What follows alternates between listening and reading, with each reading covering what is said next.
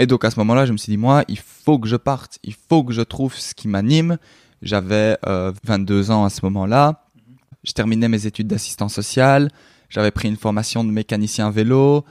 Euh, j'avais euh, en mi-temps dans un magasin de jouets pour essayer d'avoir euh, de l'argent. Enfin, et puis quand j'ai eu tout ça, je me suis dit bon, maintenant, il faut que je parte.